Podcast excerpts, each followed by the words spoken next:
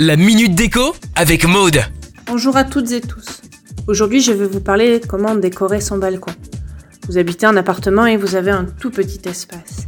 Et vous souhaiteriez bien en profiter au beau jour. Pensez à recouvrir le sol.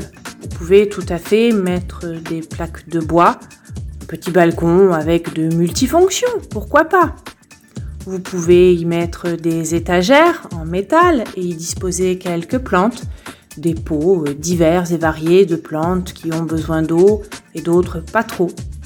Vous pouvez y mettre un touret ou une petite table en bois avec deux ou trois chaises. Vous pouvez recouvrir le sol avec de l'herbe, enfin de l'herbe synthétique.